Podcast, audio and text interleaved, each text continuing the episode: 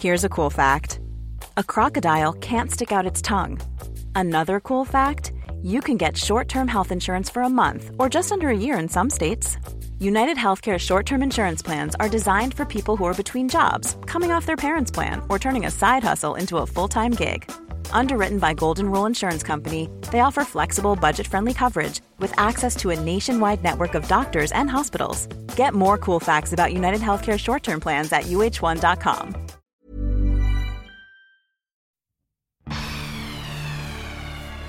Das, das hatte ich jetzt in Frankfurt. Wir hatten ein Konzert in der Festhalle und äh, das war beim Song Running Blind und in der zweiten Strophe habe ich den Text irgendwie verkackt so und dann habe ich einfach in die erste Reihe geguckt und dann fingen die Fans auch an, ein bisschen lauter zu singen, ja, und dann konnte ich das aufgreifen. Und nach dem Konzert kam Moses Pelham, der zu Gast war, ähm, auf mich zu, sagte mal, das, das mit dem Texthänger, das war doch, das war doch gescriptet, oder? Das war doch geplant, das war doch nicht echt. Und ich sagte, nee, nee, das war wirklich so. Gute Show-Einlage.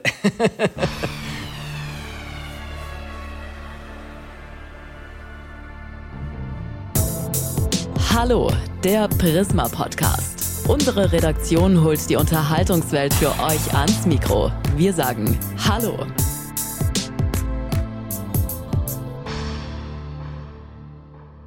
Ja, liebe Podcast-Fans, äh, es ist wieder soweit. Eine neue Folge unseres Promi-Podcasts Hallo haben wir fertig und mein heutiger Gast ist Michael Patrick Kelly.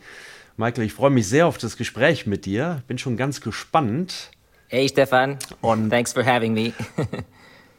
und du weißt ja, Michael, ähm, dass sich die Gäste bei uns im Podcast selbst vorstellen. Deshalb sage ich jetzt Hallo, Michael Patrick Kelly. Jetzt bin ich ganz gespannt, wie du dich vorstellst. Also ich bin ein ähm, irisch-amerikanischer Bub, der auch eine Zeit lang in Köln gelebt hat und deswegen auch ein Kölscher Jung.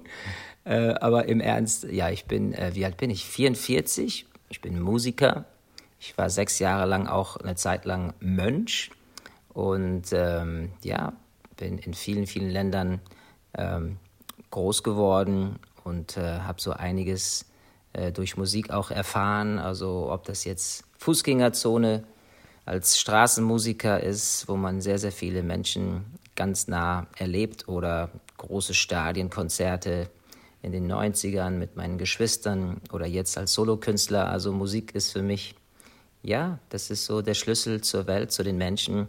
Und ähm, das, das liebe ich. Und ähm, ja, also von daher, wenn man mich auf ein paar Sätze runterbrechen wollte, würde man sagen, okay, das ist ein Mensch, ein Mann, ein Musiker, manchmal auch ein Spinner.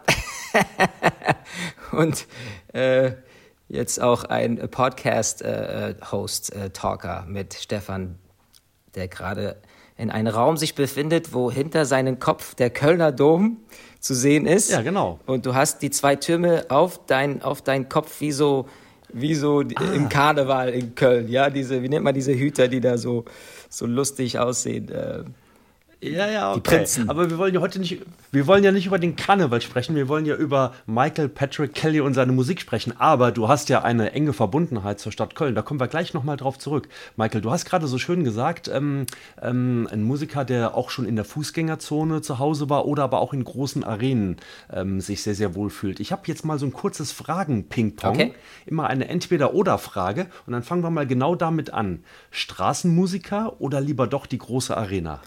Ah, die große Arena, auf jeden Fall. Straßenmusiker sein ist ein echt harter Job. Ich meine, du hast Konkurrenz auf der Straße, du hast auch Leute, die sich beschweren und dann die Polizei vorbeischicken. Äh, es gibt auch schlechtes Wetter und das ist kein, ja, das ist, das Publikum ist ja meistens ähm, mit dem Shoppen unterwegs und mit irgendwelchen Terminen und die zum Stoppen zu bringen, dann noch dazu zu bekommen, was reinzuwerfen in den Korb oder sogar eine CD zu kaufen das ist schon ein sehr, sehr harter Job, aber es war eine gute Schule. Und wenn man die schafft, wenn man es auf der Straße schafft, so wie ein Ed Sheeran oder teilweise auch Justin Bieber, ähm, dann ja, kann man es, glaube ich, auch auf die großen Bühnen schaffen. Klasse. Irland oder USA? Irland. Ich bin in Irland geboren, das ist meine Heimat. Und auch wenn ich mich in den USA sehr wohl fühle, ähm, bin ja auch ein US-Staatsbürger, und irischer Staatsbürger. Ähm, ja, Irland ist, ist, ist, auf jeden Fall Number One. äh, da gibt es einfach nur so viel Regen. Es ist wirklich furchtbar. Sonst würde ich da leben. Wenn das Wetter nicht so schlecht wäre, würde ich da leben. okay, okay, gut. Kloster oder Bühne?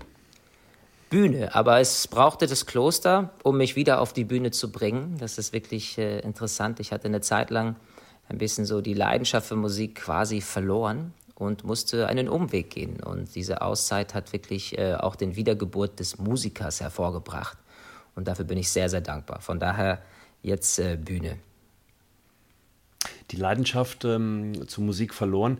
Die Zeit davor, bevor du ins Kloster gegangen bist, darauf müssen wir natürlich zu sprechen kommen. Du hast eben selber gesagt, du bist in der Fußgängerzone mehr oder weniger musikalisch groß geworden und äh, es war gar nicht so einfach, die vielen Passanten, die vorbeigehen, aufzuhalten und sie für eure Musik zu begeistern. Ja, das, das, das war schon eine wahnsinnig prägende Zeit für dich, oder? Ja, total. Ich meine, das Schöne an der Fußgängerzone ist, ähm, es ist sehr echt. Ne? Du hast ja keine große Lightshow, du hast ja keine mhm. LED-Wand, du hast ja keine Special Effects und es ist, es ist wirklich nur du, die Gitarre und, ähm, und ja, die Leute. Und wenn man es da schafft, also Leute wirklich zum, zum, zum, ja, zum Stehen zu bringen und dass die vielleicht länger als ein Song stehen bleiben und dann noch was reinwerfen, ähm, das, das ist wirklich eine, eine, harte, aber eine gute Schule. Und als ich vor einigen Jahren in London äh, im, im, Studio ja, ein Album am Aufnehmen war, war ich oft am Piccadilly Circus, weil da gibt es einen tollen äh, Bioladen, Whole Food Store heißt es. Die haben wirklich leckeres Essen, kann ich sehr empfehlen. Und ähm, das, da sind immer viele so Straßenmusiker. Und da war eine junge Dame, wie alt war die? Vielleicht Anfang 20 oder so. Die hatte so eine Frisur wie so ein Punk und hatte so Dockerschuhe an, sang aber Oper. Und das klang wunderschön. Hm. Und dann äh, habe ich sie einfach spontan angesprochen und gesagt, sag mal, hättest du Lust und Zeit, äh, ins Studio zu kommen? Weil ich habe da so einen Song, es heißt Last Words. Und ich suche noch so eine hohe weibliche Stimme, die obenrum wie so eine Fee ähm, ja, so, so, so singen könnte. Und dann hat die auch eine Gage dafür bekommen, kam ins Studio. Wir waren im Studio von David Bowie im, in, im Soho-Stadtteil und äh, das, war, das war wirklich schön. Und es gibt auch ein, zwei Leute, die ich auf Instagram so followe, die immer noch auf der Straße Musik machen, weil ich finde die einfach toll. Äh, Ellie oder Ali Sherlock heißt die, glaube ich, genau. Und die ist in Dublin ah, okay, okay. und spielt da auf der Straße, hat auch auf YouTube Songs mit Millionen von Klicks, aber das ist auch so eine Straßenmusikerin, wo ich sage, also die, die, die muss man jetzt irgendwie unter Vertrag nehmen, weil die ist toll. das heißt also, dir ist das schon noch wichtig, auch, auch ähm, nicht nur nach großen Künstlern zu schauen, wie, wie zum Beispiel, wir werden ja gleich nochmal über, über deinen aktuellen Song auch gemeinsam mit Ray Garvey sprechen, sondern du bist auch schon sehr daran interessiert, was so halt ähm, auf der Straße passiert, was so bei kleineren Künstlern, bei No-Names passiert, oder? Das, das interessiert dich schon. Total, absolut, ja. Also ich komme ja von da und deswegen ist es, glaube ich, immer wieder gut für einen auch ja, nicht nur wegen der Reminiszenz, sondern einfach auch mal seine Roots nochmal ähm, ja, vor Augen zu halten. Und ähm, ich finde, also es gibt ja viele Leute, also heutzutage, wenn man als neuer Newcomer sozusagen starten will, dann gucken die Plattenfirmen meistens, okay, wie viele Follower, wie viele Streams hat er oder sie und oder mhm. TikTok mhm. und so, ne? Und das ist ähm, toll, dass Musiker äh, die Möglichkeit haben, ähm, einfach ja, sofort sich irgendwie eine Following zu generieren. Ähm, aber es gibt ein Problem und das ist, dass man keine Live-Erfahrung hat. Und dafür ist die Fußgängerzone mhm. eigentlich eine harte, aber eine gute Schule. Also wenn du es wirklich schaffst, so eine Connection mit Passanten aufzubauen, die zum Stehen zu bringen und dann vielleicht noch zu berühren, ähm, dann, dann kannst du wirklich was. Ja, also und da hast du kein Autotune, da hast du keinen Computer, womit man alles schön timet und hinstellt, sodass es wie Radio klingt, sondern es ist sehr echt, sehr, sehr rau. Und deswegen äh, folge ich auch äh, den einen oder anderen äh, Straßenmusiker oder wenn ich unterwegs bin, auch jetzt gerade in Spanien, dann bleibe ich auch stehen und, und schmeiß was rein. Ich war vor kurzem in einem schönen äh, Dorf hier, also Städtchen in Andalusien äh, namens Ronda. Und ähm, mhm. da gibt es so eine ganz tolle Promenade, wo man so einen Wahnsinnsblick auf die ganze Landschaft hat. Und da spielte ein, ein Mann im Rollstuhl Saxophon. Und das klang einfach wunderschön. Also es hatte so ein bisschen was von John Coltrane, Miles Davis, in dem Album Kind of Blue. Und äh, da bin ich einfach stehen geblieben und habe das einfach angehört, was reingeworfen und man merkt, dass der sich auch gefreut hat, dass, dass jemand stehen bleibt und das wirklich so appreciated, was er da spielt. Und ähm, ja, also ich versuche, wenn mir jemand gefällt, auch äh, die Person das sehen zu lassen, dass es mir gefällt. Und das heißt auch konkret was reinwerfen. und nicht nur Aber jetzt kommt ja die alles entscheidende und, und super spannende Frage, Michael. Weiß denn dieser Saxophonist in Rondo oder Ronda, weiß er denn überhaupt, wer ihm da was in den Hut reingeworfen hat? Weiß er das? Ich glaube nicht, weil in Spanien kennt man mich nicht so sehr. Ich hatte zwar ein paar Songs, mhm. die hier sehr gut gelaufen sind in den 90ern, ähm, aber ich spreche auch Spanisch, aber ich, ich, also ich, ich bin hier nicht so oft im Fernsehen. Deswegen äh, war das eigentlich eine, eine anonyme, schöne Begegnung zwischen zwei Musikern, die sich nicht kannten. Strangers in the Night. Stark. Du sprichst gerade die 90er an. Ähm, ich habe die Tage in Vorbereitung auf unser Gespräch nochmal in ganz alten Bildern gekramt und das eine Bild, wo ich dich entdeckt habe, ähm, als kleinen Paddy auf der Bühne stehen, in irgendeiner Fußgängerzone, das muss so Ende der 80er, Anfang der 90er wahrscheinlich gewesen sein, da hältst du ein Tambourin in der Hand. Ähm, war das so, so äh, eines der ersten Instrumente, mit dem du so in Berührung gekommen bist? Ich glaube, mein allererstes Instrument war eine Penny Whistle. Das ist eine irische Flute, so. Das hat so sechs Löcher und das kannst du für, keine ah. Ahnung, 15 Euro oder so in jedem Touri-Shop in Dublin kaufen. Ähm, man nennt es auch Tin Whistle, weil es aus Tin gemacht ah. wird und so. Und ähm, das war, glaube ich, mein tatsächliches erstes Instrument. Danach kam die Gitarre und so mit neun oder zehn, elf, ich weiß es nicht mehr, hatte ich einen Percussion-Lehrer und der hat mir beigebracht, wie man äh, ordentlich ähm, ein Tambourin spielt. Es gibt ja viele Leute, die auf dem Tambourin einfach so rumshaken oder hauen, aber damit das wirklich in Time gut klingt, äh, muss man das schon ein bisschen lernen. Und äh, das Schlimmste ist, manchmal gibt es bei Konzerten Leute, die das gut meinen und die kommen mit irgendeiner Rassel oder irgendeinem Tambourin und äh, stehen dann so in der ersten Reihe und bei jedem Song spielen die einfach mit. Aber die haben nicht immer ein gutes Timing-Gefühl und das kann auch äh, nerven. Aber ich habe es, glaube ich, bisher so zwei, dreimal erlebt. Und irgendwann sagen die Nachbarn auch, jetzt sei mal leise, ich kann nichts hören. Nervt das nur oder lenkt dich das auf der Bühne tatsächlich auch ab? Also bringt dich das selber so aus dem Rhythmus oder so, so weit ist es hoffentlich nicht, oder? Also ich habe ja sogenannte In-Ear-Monitors, das sind ja so, so ähnlich wie mhm. AirPods. Mhm äh, worüber ich dann meine Stimme und meine Band und, und auch das Publikum ähm, höre. Von daher kann mein Monitormann, der die Lautstärken bestimmt, ähm, das beeinflussen. Aber ganz früher hatte man ja keine In-Ear-Monitors und dann ja, hat man sich tatsächlich vielleicht mehr geärgert als heute. Aber es ist, äh, es ist ich finde es toll, wenn die Leute mitsingen, weil ich habe ja auch bei dem einen oder anderen Konzert jetzt ein, ein Texthänger gehabt. Ne? manchmal ist man kurz so Blackout mitten im Ach, Konzert, ehrlich? ja. Und dann gucke ich einfach in die Aha. erste Reihe und lese von den Lippen ab, ah, so geht's weiter und dann weiß ich wieder, wie es geht. Äh, und das, das, hatte ich jetzt in Frankfurt. Wir hatten ein Konzert in der Festhalle und äh, das war beim Song Running Blind und in der zweiten Strophe habe ich den Text irgendwie verkackt so und dann mhm. habe ich einfach in die erste Reihe geguckt und dann fingen die Fans auch an, ein bisschen lauter zu singen, ja, und dann konnte ich das aufgreifen. Und nach dem Konzert kam Moses Pelham, der zu Gast war, ähm, auf mich zu, sagte mal, das, das mit dem Texthänger, das war doch, das war doch gescriptet, oder? Das war doch geplant, das war doch nicht echt. Und ich sagte, nee, nee, das war wirklich so. Gute Show-Einlage. Ich dachte immer, das sind die Momente, wenn der Künstler das Mikro so in Richtung Publikum hält. Genau, genau, genau. ja. Wie ist das, wenn man, wenn man so viele Instrumente spielt und wenn man so musikalisch ist wie du, Michael? Ähm, und, und wenn ihr dann von der Bühne geht, kritisierst du dann auch und sagst, hey, an der Stelle, das hast du nicht gut gemacht oder so, das müssen wir besser machen beim nächsten Mal. Gibt es so Momente? Tatsächlich, ja. Es ist also innerhalb äh, es der Band oder, oder auch zu Kollegen, ja? Mhm. Ja, meistens ist es so, dass am nächsten Tag, äh, wenn wir in einer anderen Stadt sind, dann ähm, haben wir ja den täglichen Soundcheck. Und das ist so der Ort, wo mhm. man ähm, ja, man, da, man hat so einen Raum, wo Kritik auch erlaubt ist, nicht um sich gegenseitig fertig zu machen, sondern einfach, weil man sich optimieren will. Und äh, ich mache mhm. mir immer so Notes nach dem Konzert, mache ich mir so Notizen, sage, ach, bei der Nummer war irgendwie äh, der Einsatz nicht ganz gelungen oder oh, da müssen wir aufpassen, vielleicht sollten wir das ein bisschen verlängern, das wird sonst zu, zu kurz. Ähm, und dann ist es so, dass beim nächsten Tag, beim Soundcheck, diese Dinge dann besprochen werden und dann ausprobiert werden, optimiert werden.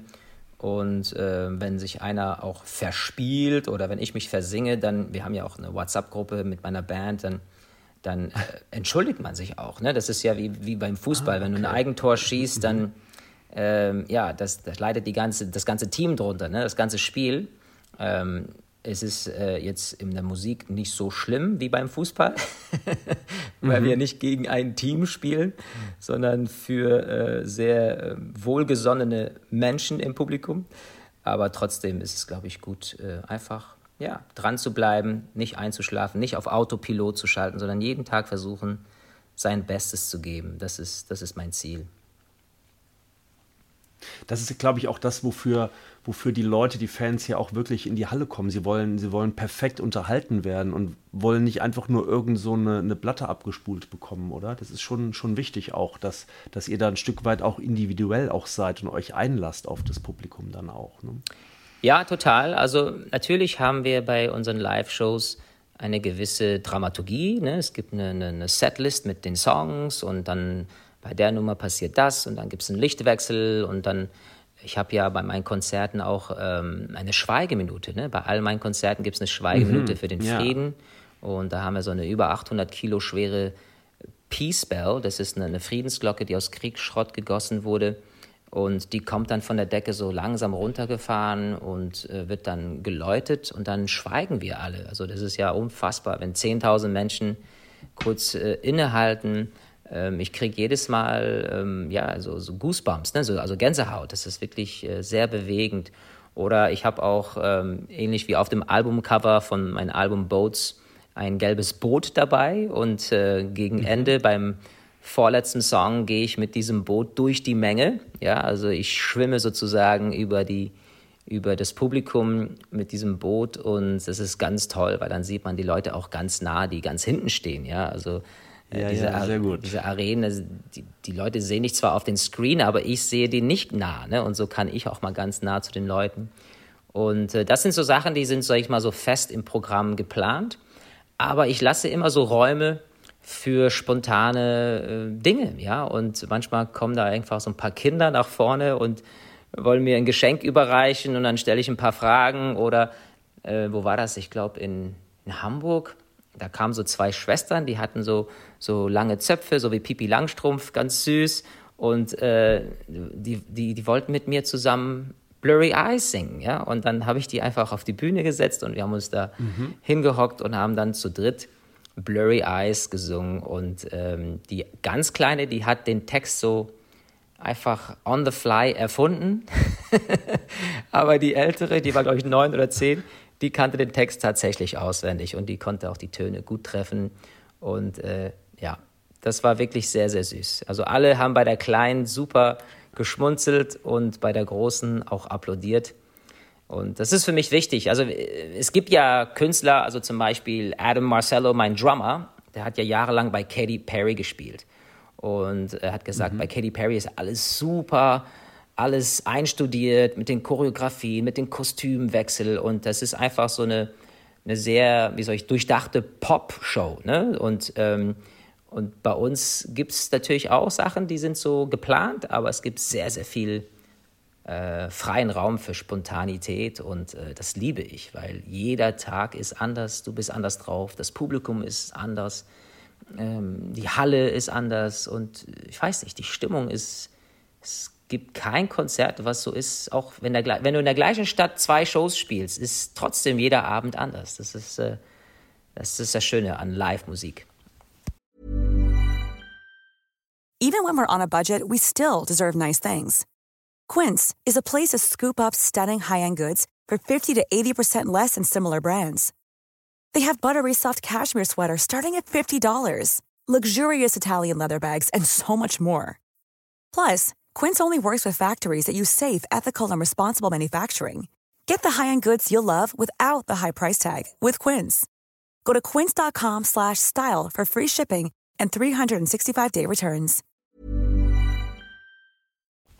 Da wollen wir hoffen, dass die Eltern von den beiden süßen Mädels aus Hamburg diesen einzigartigen Moment dann auch im Video festgehalten. Das werden sie bestimmt gemacht haben.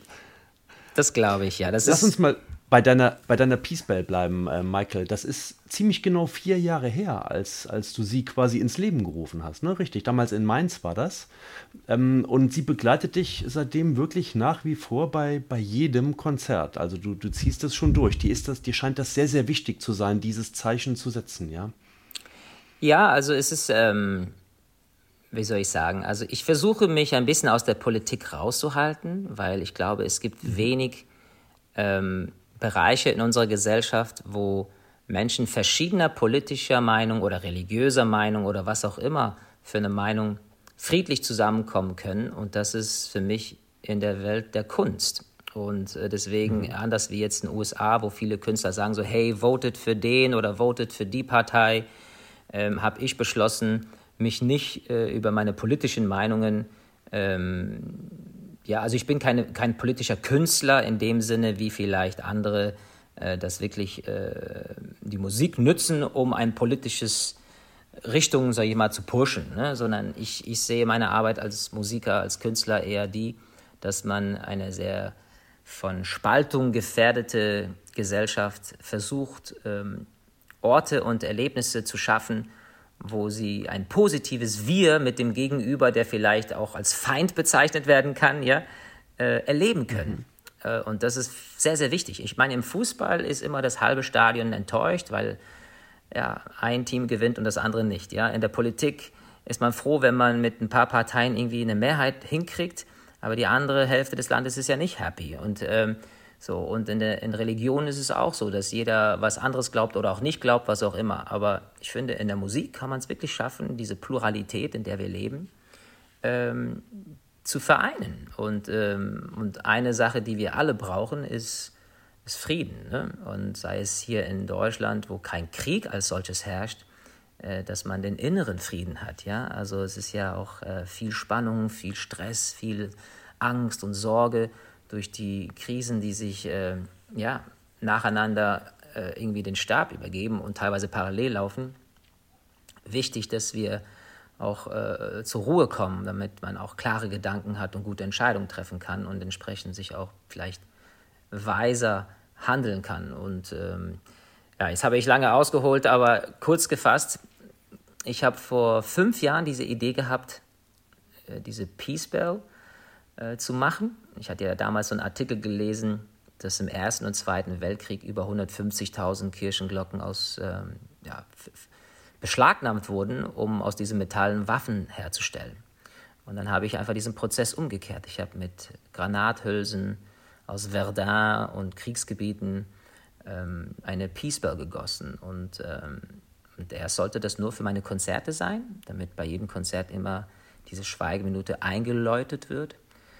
Und äh, dann haben sich Städte wie Wien und Mainz und Koblenz gemeldet und die wollten auch permanente Peace Bells in ihrer Stadt haben. Ja? Und dann haben wir so kleine, kleinere Kunsteditionen gemacht, so 500er Auflage.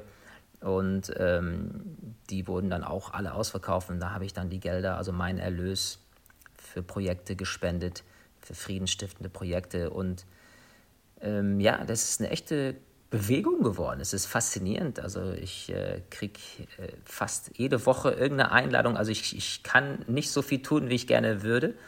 Aber man merkt, dass es ein großes Bedürfnis danach gibt. Zum Beispiel jetzt auch ähm, das so, ein, so, ein, so ein Bischof aus, ähm, aus der Ukraine hat gefragt, ob ich eine Peace Bell für die Kathedrale in Kiew machen könnte. Oh, Und äh, das ja. sind echt so Sachen, wo du denkst, krass, okay, selbst ja. jemand, der an der Front sich befindet, ähm, sieht den Wert in so einer Glocke. Das ist nicht nur ein Symbol, sondern es hat wirklich, es gibt Kraft, Trost und Frieden ist ja schwer zu fassen, zu hören, zu sehen und diese Peace Bell ist ja wie so ein Symbol, äh, der, sag ich mal, den Frieden hörbar, fassbar, sichtbar macht. Ne?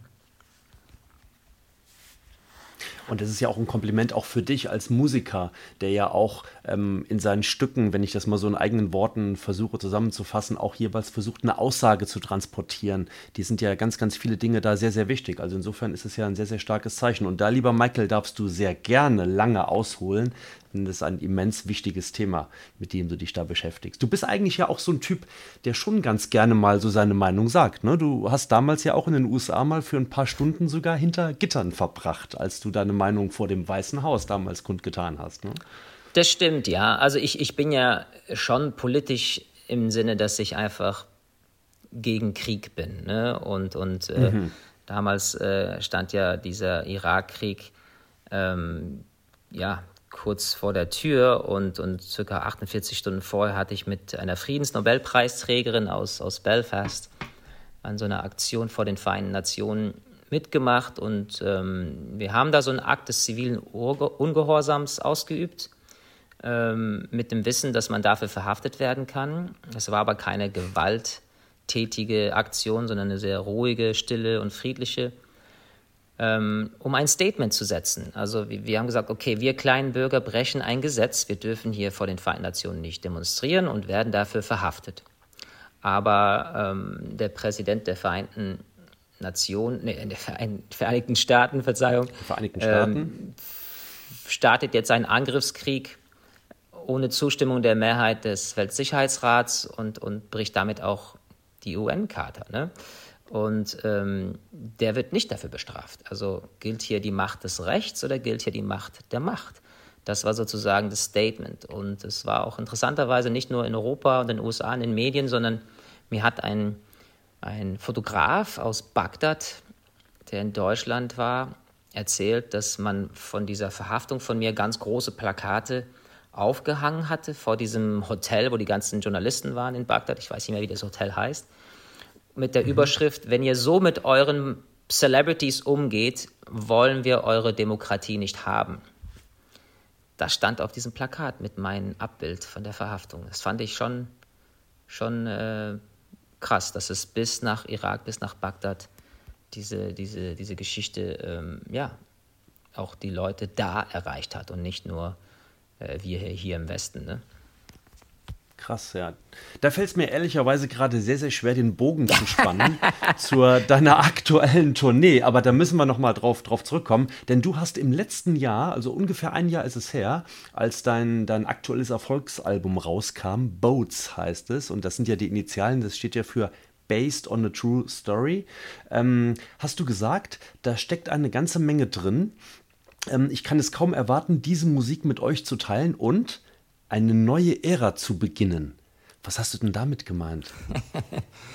ja, also mein letztes Album ID kam ja 2017 raus. Und mit diesem Album bin ich drei Jahre auf Tour gegangen und wir haben dann mhm. eine neue Edition mit sechs weiteren Songs rausgebracht. Wir haben eine Live, eine Live-Platte und eine Live-DVD von diesem Album gemacht und ähm, ja, und dann war ich bei Sing My Song und bei The Voice und das war wie so eine, also die ID-Era, wenn man so will, ja. Und äh, mit Boats wollte ich einfach letztes Jahr sagen, okay, hiermit startet jetzt eine neue Ära äh, meiner Musik und äh, wie du selber auch schon gesagt hast, Boats äh, sind ja Initial, sind die Initialen für Based on a True Story und es sind alle Songs, die auf wahre Geschichten basieren. Es sind äh, Erlebnisse mhm. aus meinem eigenen Leben oder ähm, Menschen, denen ich begegnet bin, dessen Lebensgeschichte mich einfach so inspiriert haben, dass ich gesagt habe, okay, daraus mache ich jetzt einen Song. Und äh, ich könnte dir ein paar Beispiele nennen, zum Beispiel ähm, Mother's Day. Ähm, mhm. Die Geschichte ist die, ähm, als ich fünf Jahre alt war, ist meine Mutter sehr früh an, an Krebs gestorben. Und wir wohnten damals in so einem alten baskischen Dorf in Nordspanien. Und ähm, ich wollte ein halbes Jahr später zum Muttertag Blumen zum Grab bringen und auf dem Weg zum Friedhof ähm, habe ich einfach ja, das gepflückt, was ich finden konnte und, und kam da am Friedhof an und stellte fest, dass die anderen Grabsteine viel schönere Blumen hatten, also richtige Blumensträuße und Rosen und mit Plastik äh, äh, äh, ähm, drumherum und das wird man heute nicht machen, aber damals war das halt so, ja. Und dann habe ich einfach als kleiner Junge die, ganze, die ganzen Blumen geklaut und habe sie auf das Grab meiner Mutter gelegt. Und äh, das hat mich immer in mein Gewissen so ein bisschen gejuckt. Deswegen war ich letztes Jahr im Oktober nochmal da mit so einem Pickup-Truck voller Blumensträuße, um das wieder gut zu machen und habe äh, das, das, ganze Friedhof mit Fresh Flowers bestückt. Und äh, das, war, das war sehr, sehr touching, weil da waren so ein paar Leute aus dem Dorf, die dann auch ähm, gerührt waren und geweint haben und, und dann auch gesagt haben, aha, du warst es also. Und das sieht Michael im Video auch sehr, sehr gut aus. Ich habe mir das angeschaut. Ah. Also das kann ich jedem nur empfehlen, sich das mal, mal anzuschauen, wie du die Blumen dort niederlegst. Sehr, sehr beeindruckend, wirklich. Ein anderer Song, ähm, ähm, den hast du eben schon selber angesprochen. Das waren nämlich die beiden Mädels, die ihn mit dir singen wollten auf der Bühne. Ne? Blurry Eyes ist auch so ein, so, ein, so ein besonderer, spezieller Song auf deinem Album. Total, ja. Also das Schöne an Musik ist, du kannst ja äh, über sehr private Gefühle und private Themen ähm, wie soll ich sagen, äh, mit Millionen von fremden Menschen teilen. Ja, also es ist ja so, dass ich nicht jeden Song immer erkläre, weil manche Stories sind wirklich sehr, sehr privat und bei Blurry Eyes, da geht es um eine spezifische Person und, und ich wollte dieser Person einfach sagen, hey, ähm, selbst wenn du dich jetzt wie ein Versager fühlst oder wenn du das, äh, dich für nicht gut genug, nicht schön genug, was auch immer genug fühlst, ähm, lass dich lieben. So wie du bist, bist du völlig ausreichend. Du musst jetzt nicht anders aussehen, anders sein oder keine Ahnung, erfolgreich oder bla bla bla. Also diese ganzen Maßstäbe, die wir von äh, ja, einer Welt bekommen, die sehr leistungsorientiert ist, die sehr äh, auch von Social Media sehr, sehr stark geprägt ist. Ne? Ähm, da wollte ich einfach wie so eine Bazooka reinsprechen und sagen, so weg mit dem ganzen Quatsch und let me love you just the way you are. Und ähm, aber es gibt auch einen Song, zum Beispiel Running Blind, das hat auch eine krasse Geschichte. Ein Freund von mir kommt aus Kenia, er heißt Henry Wanyoke und ist, ähm, ich glaube, mit Anfang 20 ähm, eines Abends schlafen gegangen und am nächsten Morgen blind aufgewacht. Ja? Also er ist über Nacht blind geworden und hatte erstmal so eine heftige Krise und wollte auch mit dem Leben aufhören und hat Gott sei Dank durch die Hilfe von Freunden wieder Mut gefasst und hat angefangen, äh, wieder zu laufen, weil er war ja so Läufer, aber als blinder Mann. Und äh, da hat man ja immer so einen, so, einen, so einen Begleiter, man ist an so einer Schnur gebunden und es ist wie so ein Navi, der einen so ein bisschen mhm. leitet. Ne? Und ähm, der ist dann so gut geworden, dass er sich für die Paralympischen Spiele in Sydney 2000 ah. äh, qualifiziert hat. Und dann ist er tatsächlich für Kenia dahin geflogen. Und jetzt war das, glaube ich, ein 10.000 Meter Lauf ähm, jetzt war der am Führen und so ein paar hundert Meter vor Ziel ähm, bricht sein Begleiter zusammen. Und Ach. sein Begleiter, ähm, ja, hat es ihm nicht vorher gesagt, weil die werden wahrscheinlich nicht, die hätten wahrscheinlich nicht antreten können, aber er war krank. Er hatte Fieber und keine Ahnung, fühlte sich nicht mehr gut. Und hat, Henry hat dann einfach beschlossen, trotzdem weiterzulaufen. Das heißt, er ist ins Blinde, ins Dunkle einfach weitergelaufen, ohne, ohne Navi, ohne Begleiter. Im Gegenteil, der hat ihn noch mitgeschleppt, ja, weil er an dieser Schnur gebunden war. Und ähm, auf einmal kam aber auch eine Kurve in diesem Stadion. Und dann haben die Leute im Stadion, das Publikum, äh, angefangen mit, mit Zurufen zu begleiten und ähm, rechts, rechts. Und dann ist er nach rechts abgebogen, links, links. Dann ging er nach links und so haben die Henry ins Ziel geführt und er hat die Goldmedaille mit nach Hause genommen. Und mhm, äh, auf der Basis von dieser Geschichte habe ich den Song Running Blind geschrieben. Und mhm. das ist für mich, also der Text ist mehr so metaphorisch. Da geht es jetzt nicht um Henry war da und da und hat das und das erlebt, sondern das ist, ist mehr für mich, für dich, für uns. Vielleicht gibt es Situationen, wo wir nicht mehr weiter wissen, wo wir nur noch schwarz sehen. Äh, da nicht aufzugeben und zu vertrauen, dass es eine Stimme geben wird, die einen wie ein Navi doch ans Ziel bringt. Und äh, das ist für mich die Message von Running Blind. Ja. Running Blind, wow, was für eine beeindruckende Story. Stark.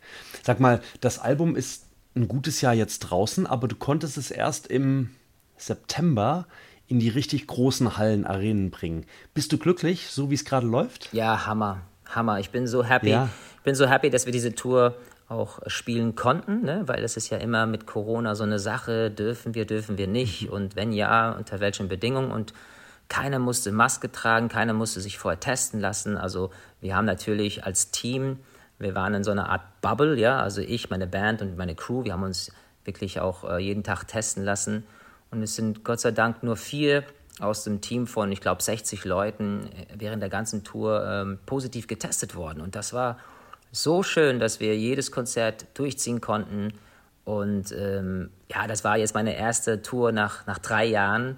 Und das, das war der Wahnsinn. Da waren so viele Emotionen, so viele Menschen haben auch geweint, die, die, die lassen einfach los. Ja, bei meinen Konzerten kann man auch als Erwachsener, wie soll ich sagen, Kind sein. Ja, also loslassen, äh, lostanzen, losheulen oder einfach still sein oder sich freuen, was auch immer. Und das, das tat auch mir unfassbar gut, wieder auf, auf die Bühne zu sein und vor allem diese neuen Songs und die Stories zu erzählen. Und ähm, ja, nee, das war, das war richtig, richtig toll. Und ich freue mich jetzt tierisch auf die zweite Rutsche. Im Februar geht es weiter, da sind wir nochmal in neuen Städten unterwegs. Und ja, ich kann es ich nicht abwarten. Ich finde es vor allen Dingen wahnsinnig beeindruckend, äh, dass es wirklich die ganz, ganz großen Arenen sind. Ne? Du hast den Februar angesprochen, ich glaube, die Westfalenhalle in Dortmund ist dabei, in Zürich spielst du, in Wien spielst du. Also das ist keine kleine Clubtour, sondern das ist schon eine riesengroße Nummer. Ja, das ist meine, also was die, was die Orte der Konzerte betrifft, ist es tatsächlich mein, meine größte Tour. Und ich bin auch äh, unfassbar dankbar, dass so viele Menschen auch kommen, ne? weil es gibt ja auch viele Bands, wo man wirklich merkt, okay, die Leute kaufen keine Tickets oder die trauen sich nicht mhm. oder so. Aber bei meinen Konzerten hatten wir ja überall wirklich gut gefüllte Hallen und das ist, es ist schön, also dass man wirklich auch merkt, dass die Leute da ähm, ja nicht zurückhaltend sind und für mich ist ein Konzert auch, wie soll ich sagen, ich glaube, es ist man unterschätzt den Wert von Musik, von Kunst. Ne? Man, man, man denkt immer, okay, ähm, Gesundheit ist das Wichtigste und Sicherheit und so, und das ist richtig. Also die Mediziner sind ja für unsere Gesundheit da und, und die Polizei und die Feuerwehr für unsere Sicherheit. Aber genauso wichtig, ähm, ja, finde ich, äh, sind Emotionen und wir, wir Musiker sind für die Emotionen da und äh, wir Menschen sind ja keine Maschinen. Es gibt ja auch Seeleninzidenzen, würde ich mal sagen, ja, und Mhm. Musik hilft einfach, die Gefühle Raum zu geben, sei es Trauer, sei es Wut, sei es Freude, sei es, ich weiß es nicht, einfach mal ähm, für zwei, drei Stunden die Probleme vergessen ähm, und uns wieder Kraft und, und Lebensfreude ähm, erleben, ohne dass man sich besaufen muss oder wie soll ich sagen, so betäuben muss, sondern wirklich im Hier und Jetzt so einen schönen Abend, zwei, drei Stunden lang mit Musik und 10.000 Menschen erleben, wo, wo, wo alles einfach toll ist, ja, das gibt so viel Kraft für den Alltag. Das gibt einen echt so Mut und Hoffnung. Und ähm, deswegen glaube ich, dass, dass man ja, Musik und Konzerte nicht unterschätzen darf. Und ähm, freue mich jetzt tierisch auf die, auf die Shows im Februar. und deine Fans erst recht. Was ich gerade merke, Michael, ich habe am Anfang habe ich jedoch dieses kleine Fragen-Ping-Pong hingehalten und habe entweder oder gefragt. Ich habe tatsächlich eins vergessen, oh. aber das passt jetzt gerade umso besser. Und zwar Best Buddy oder Best Bad Friend. ja, Best Bad Friend, Best Bad Friend. Du, du sprichst wahrscheinlich hier mein irischer Bruder, Buddy, Friend, was auch immer, Ray Garvey an, oder? Natürlich, klar, klar. Ihr, ihr, ihr, kennt euch noch gar nicht so ganz lange so richtig intensiv. Stimmt das eigentlich? Und trotzdem sagst du, Mensch, das ist wirklich, das ist, das ist gefühlt für mich gerade wie so eine Art Bruder. Also wir verstehen uns unheimlich gut. Ne? Und ihr kennt euch noch gar nicht so ganz lange. Das ist richtig, ja. Das ist, was mich auch erstaunt hat. Ähm, wir haben uns, lass mich nicht lügen, ich glaube äh, 2021 so richtig kennengelernt. Wir hatten uns natürlich davor bei The Voice oder bei irgendwelchen mhm. äh, gemeinsamen TV-Shows oder Festivals mal gesehen oder gekreuzt im Fahrstuhl, im Backstage, äh, bei einer Aftershow-Party, ja. Ähm, aber das war bei seiner Yellow Jacket Session. Der macht ja so eine eigene Show für YouTube und so. Und da haben wir uns ähm, nicht nur während der Show, sondern vor und nach den, den, den Dreharbeiten dafür ähm, wahnsinnig schnell gut verstanden. Und wir haben einfach festgestellt, krass, es gibt eine Menge Parallelen. Also wir haben beide so einen Irish Background, wir kommen beide von Großfamilien mit allen mhm. schönen und schwierigen äh, Themen, die das auch mit sich bringen kann. Ja, er hat sieben Schwestern und äh, ich habe fünf und äh, ich habe sieben, sechs Brüder und ähm, ja, da gibt es einfach viele, viele interessante Sachen, die, die so, so Family Psychology, ja, also äh, wie so ein mhm. Wolfsrudel. Man muss sich ja in einer Großfamilie ein bisschen irgendwie so seine Position erarbeiten oder erkämpfen oder behalten, ja, und, und so Sachen. Und ähm, aber auch, ähm, ja, dass er sich von einer, sag ich mal, sehr erfolgreichen Band gelöst hat und als Solomusiker äh, einen wahnsinnigen Weg gegangen ist. Und bei mir ist es das Gleiche. Oder auch, ähm, mhm. das, äh, Ray ist ja auch ein, ein, tiefgläubiger Mensch, ne? Und da haben wir uns auch natürlich super gut verstanden auf, auf das spirituelle Themen. Da konnte man echt sich auch toll austauschen von daher war es ähm, ja für uns beide wirklich so ein Ding von, als würde man sich schon seit Kindertagen, als Schultagen ja, kennen, obwohl wir uns nie so wirklich kannten. Und, äh, und seitdem äh, haben wir wirklich eine, eine, schöne, eine schöne Freundschaft. Und ja, es ist, äh, ich hatte letztens einen Preis bekommen, äh, die Goldene Henne für, für, für mein Album. Und ähm, er hat äh, als Überraschungsgast sozusagen die Laudatio gehalten. Und das fand ich total cool. Und äh, er hat mir im Nachhinein erzählt, er musste sich verstecken, damit ich ihn nicht sehe bei den Proben oder so. Und dann war er da in so einer kalten äh, Lagerhalle, ja, äh, irgendwo versteckt. Äh, drei, vier Stunden ah, lang hat er da gefroren und nichts zu trinken und hat auf so altes Faxpapier, was er gefunden hat, so seine Stichpunkte für die Rede aufgeschrieben. Äh, sehr, sehr amüsant und ähm, ja, das ist ein Best Bad Friend, der, der wirklich äh, für einen da ist. Siehst du, was man nicht alles tut für seinen Best Bad Friend. Da leidet man sogar äh, im Vorfeld einer so großartigen Veranstaltung. Klasse. Ja, und ähm, der Song ist auf dem ursprünglichen Album-Release ja Boats gar nicht drauf gewesen, aber jetzt äh, packt er ihn in einer Sonderedition mit drauf und noch ein paar weitere Stücke. Was, was erwartet uns denn da so alles, Michael?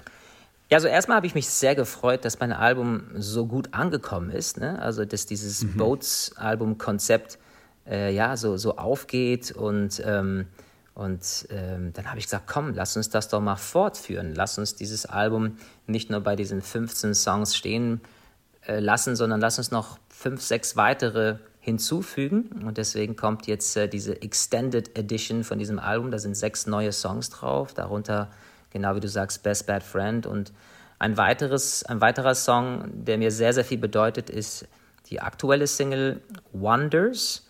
Und ähm, da ist die Geschichte so, ähm, ich habe mal ja, eine, eine krasse Story gefunden im Internet über einen 18-jährigen Amokläufer, der in den USA in seine Schule reinging mit einer Pumpgun und dann noch in seine Schulklasse und kurz bevor er angefangen hat zu schießen, kam Gott sei Dank ähm, ein Football-Coach und hat ihn ah, ja. entwaffnet, ja. Diese, um, und diese Umarmung, genau, ne, war das. Er hat ihn mit einer Umarmung entwaffnet, ja, und nicht mit Gewalt, hat ihn nicht auf den Boden geknallt. Ich meine, das ist ja ein tougher Typ, dieser Football-Coach sondern ja. er hat ihn wirklich äh, entwaffnet und, und, und das mit einer Umarmung und hat ihm dann positive Worte zugesprochen und gesagt, hey, das Leben lohnt sich und ich bin für dich da und, und ähm, das ist kein Weg, das ist keine Lösung und so. Und das hat mich so inspiriert. Man kann diese Bilder auch auf YouTube sehen. Das ist, ist ja von diesen äh, öffentlichen Kameras in der Schule aufgenommen worden, diese Bilder. Mhm. Und dann gingen ja auch um die Welt, die Bilder damals. Ja, ja. ja. und ich habe diesen Football-Coach kontaktiert. Ich hatte einen sehr, sehr langen Zoom-Call mit ihm und er hat mir das nochmal alles detailliert erzählt, auch was er gefühlt hat und dass der Junge dann auch in seinen Armen quasi zusammengebrochen ist, ja. Und, ähm, und dann habe ich aus diesem Gespräch diese Texte geschrieben für diesen Song Wonders und ähm, es geht jetzt nicht nur um diese eine Story, sondern das ist die, die Inspiration zu diesem Song. Aber es geht um die vielen, wie soll man sagen, die vielen Wunder des Alltags, ja, die, die ähm, in dieser Welt passieren, die man wahrscheinlich zu wenig in den Nachrichten zu hören bekommt. Also ich denke jetzt an Sachen wie Zivilcourage, ja, oder ähm, manchmal ist alles, was jemand braucht, ein, ein, ein Blick oder ein Lächeln, um, um über den Tag zu kommen, ja, oder eine Oma über die Straße helfen. Ähm, also das sind so die Sachen, die, glaube ich, diese Welt schön machen, die, die diese Welt auch zusammenhält. Und äh, ja, das ist, das ist ein bisschen, worum es in diesem Song Wonders geht. Wonders, ja. Und dann ist es auch sehr, sehr stark von dir, Michael, dass du solche Dinge dann auch musikalisch aufgreifst. Äh, Kompliment dafür. Michael, wollen wir nicht Folgendes machen, ähm, dass wir für deine Fans ein paar Pakete verlosen und äh, wir, wir ähm, packen da ein paar Überraschungsdinge rein. Sehr gerne. Vielleicht auch von dir signiert, ja. Und dann, dann geben wir in den Shownotes zu diesem Podcast, liebe Podcast-Hörerinnen und Hörer, da findet ihr die Infos, äh, wie ihr denn ein kleines Überraschungspaket mit dem ein oder anderen tollen Souvenir von Michael Patrick Kelly gewinnen könnt. Da geben wir das an. Sehr gerne. Ähm, Michael, sag mal, wie, ähm, jetzt haben wir viel darüber gesprochen, wie du Musik machst, wie du dich entwickelt hast, äh, dass du auf Tournee bist, dass du produzierst. Wie schaltest du eigentlich ab? Wie nimmst du dir deine, deine eigene kleine Auszeit? Ist das gerade zum Beispiel, ähm, äh, wir sehen uns ja auch hier, äh, man kann dir diesen Podcast auch als Video anschauen. Du hast gesagt, du bist gerade in Andalusien. Ist das so eine Auszeit, die du dir dann nimmst? Ja, ich bin, äh, wie du sagst, in äh, Südspanien und äh, ich hatte ja drei Wochen geplant und habe aus diesen drei Wochen vier gemacht. habe meine Plattenfirma so Aha, kurzfristig. So geht das also. Ja, ja ich habe meine Plattenfirma kurzfristig letzten Freitag gesagt, äh, sorry, ich bleibe noch länger. Wir müssen die Interviews jetzt alle digital machen. Und ähm, ja, es ist, ist wunderschön hier. Es ist, ähm, also ich, ich kann auch Spanisch und ich war jetzt in Sevilla übers Wochenende oder in Granada, in Cordoba, in dieser Städtchen oder diesen Ort Ronda, von der wir vorhin gesprochen haben, Antequera, mhm. auch in so einem Nationalpark. Also da bin ich stundenlang einfach ähm, gewandert und irgendwann kamen so Steinböcke vorbei. Ja, das war Wahnsinn. Die liefen direkt vor meiner Nase an mir vorbei und so ein richtig, so, ein, so, ein, so einen richtigen Bock mit riesen Horns, ja, und seine wow. ganze Herde. Also das war, das war total, ähm, total schön. Und ähm, ja, das, das tut mir sehr gut. Ich habe auch, dieses Mal habe ich meine Gitarre zu Hause gelassen. Ich habe gesagt, nein, ich mache wirklich auch Pause von Musik, von Kreativität mhm. und lese viel. Und ähm, ja, dieses noch, das Wetter ist wirklich noch toll hier, muss ich sagen. Und das äh, tut, tut sehr, sehr gut. Ich war jetzt auch ein paar Mal in so Flamenco-Shows, also nicht das, was für die Touris immer so angeboten wird, sondern Real Flamenco. Und das ist echt äh, sehr, sehr faszinierend. Also, dass die auch ja, nicht nur äh, äh, wahnsinnig gut Gitarre spielen und singen und klatschen, und, sondern auch dieses Flamenco-Tanz, ja, diese männliche, mhm. weibliche äh, Performances, wo du denkst so, warum gucken die immer so böse? Was haben die jetzt gerade für ein Thema? Ich habe das nicht immer verstanden, worüber die singen, aber man denkt immer, die sind kurz vorm Sterben oder so. Sie gucken immer so, so, so böse. Aber dann gibt es immer wieder auch so Songs, die ein bisschen mehr so humorvoll sind, wo du merkst, okay, jetzt lachen sie, das muss heißen, dass es irgendwie um was Positives geht. Und äh, das inspiriert mich, das tut, tut gut. Schön. Und dann bist du derjenige, der sich da einfach einmal hat unterhalten und treiben lassen und bist nicht derjenige, der auf der Bühne steht und einem anderen großen Publikum einen unbeschwerten Abend beschert. Absolut. Also ich liebe es auch, in der Zuschauerrolle zu sein und ähm, ja, also ich, ich wollte auf ein Konzert von Bonnie Iver gehen, jetzt Ende Oktober, musste aber meine Karten abgeben, weil wir hier verlängert haben, wie gesagt. Aber ähm, ja, ich, ich, ich, liebe es auch auf Konzerten zu gehen. Das ist äh, wirklich, äh, ja, dann ist man einfach äh, einer von vielen und nicht der, der vorne, von dem alles abhängt. Also, apropos Konzerte und deine Fans, die lieben es natürlich, auf deine Konzerte zu gehen, lieber Michael. Ähm, ich kann an der Stelle nur noch mal den Hinweis darauf geben, die Boats Tour wird Anfang Februar fortgesetzt äh, in neun Städten, glaube ich, hast du eben gesagt. Genau, genau. Und es gibt hoffentlich noch Tickets, nicht, dass wir umsonst werben hier an dieser Stelle. ja, auf jeden Fall. Äh, das neue Album kommt auch in diesen Tagen raus. Lieber Michael, vielen, vielen herzlichen Dank für dieses wunderbare Gespräch über Musik, über das sich treiben lassen und über das lieber auf großen Bühnen stehen und nicht mehr in der Fußgängerzone spielen wollen. Vielen Dank dafür. Danke dir, Stefan. Hat Spaß gemacht. Und äh, ja, Grüße an die alte Heimat, ans Rheinland, an Köln, zurück hier aus Andalusien. Und äh, vielen Dank auch für die guten Fragen, für den guten Austausch. Und, äh, ja. Das richte ich sehr, sehr gerne aus in deiner alten Heimat, in der du viele, viele Jahre verbracht hast. Und ihr, liebe Podcast-Fans, wenn euch diese Folge gefallen hat, dann dürft ihr uns gerne liken. Ihr dürft uns gerne auch weiterempfehlen. Ja, und du, lieber Michael, wenn du im Urlaub nochmal eine andere Folge hören möchtest, hör gern mal rein. Wir haben auch schon den ein oder anderen Musikerkollegen hier bei uns zu Gast gehabt oder auch Kolleginnen, logischerweise. Super. Also, lieben Dank nochmal. Erhol dich weiter gut. Danke, Stefan. Und äh, wir freuen uns auf all das, was äh, in Zukunft noch von dir kommt. Alles klar. Tschüss, Michael. Ciao, ciao Stefan. Thanks.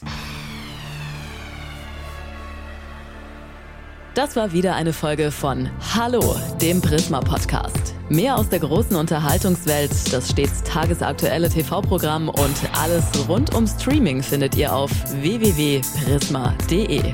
Bis zur nächsten Folge.